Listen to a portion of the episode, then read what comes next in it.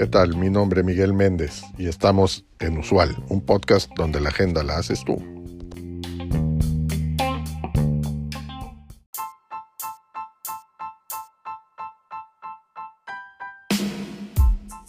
El CIO, Chief Information Officer o Director de Tecnología de la Información, es un puesto de liderazgo cada vez más importante en las organizaciones. Su función principal es liderar la estrategia tecnológica de la organización y asegurar que la tecnología esté alineada con los objetivos de negocio y las necesidades de los usuarios. En este sentido, la presencia de un CIO es fundamental en las organizaciones por varias razones. En primer lugar, el CIO es responsable de garantizar que la infraestructura tecnológica de la organización sea confiable, segura y escalable.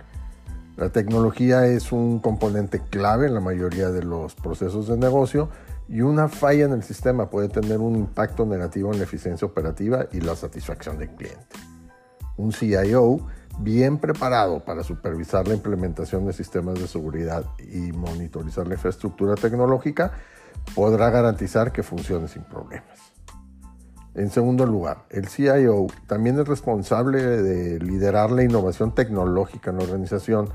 La tecnología sabemos que está en constante evolución y el CIO debe estar siempre al tanto de las últimas tendencias y tecnologías emergentes que puedan ser beneficiosas para, el proceso de negocio de nuestra organización.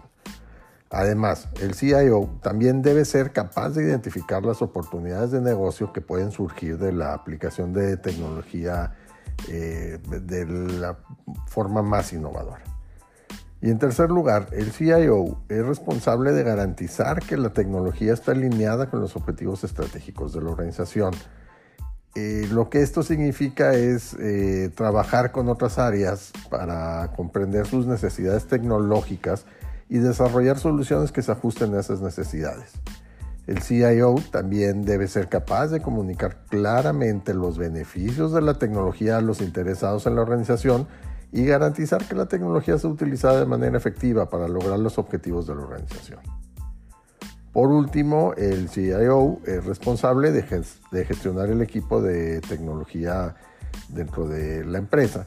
Esto implica contratar y formar a los miembros del equipo de tecnología y garantizar que tengan las habilidades y herramientas necesarias, esto para asegurar que cumplan con, con sus responsabilidades.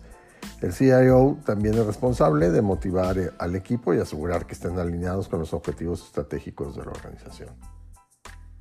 Al día de hoy en tu organización ya cuentas con un CIO.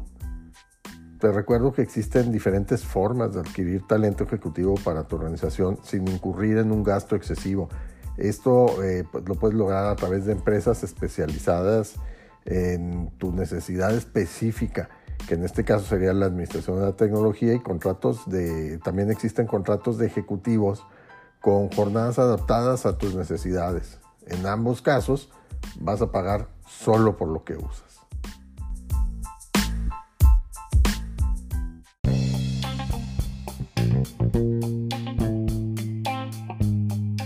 Gracias por acompañarnos en este episodio.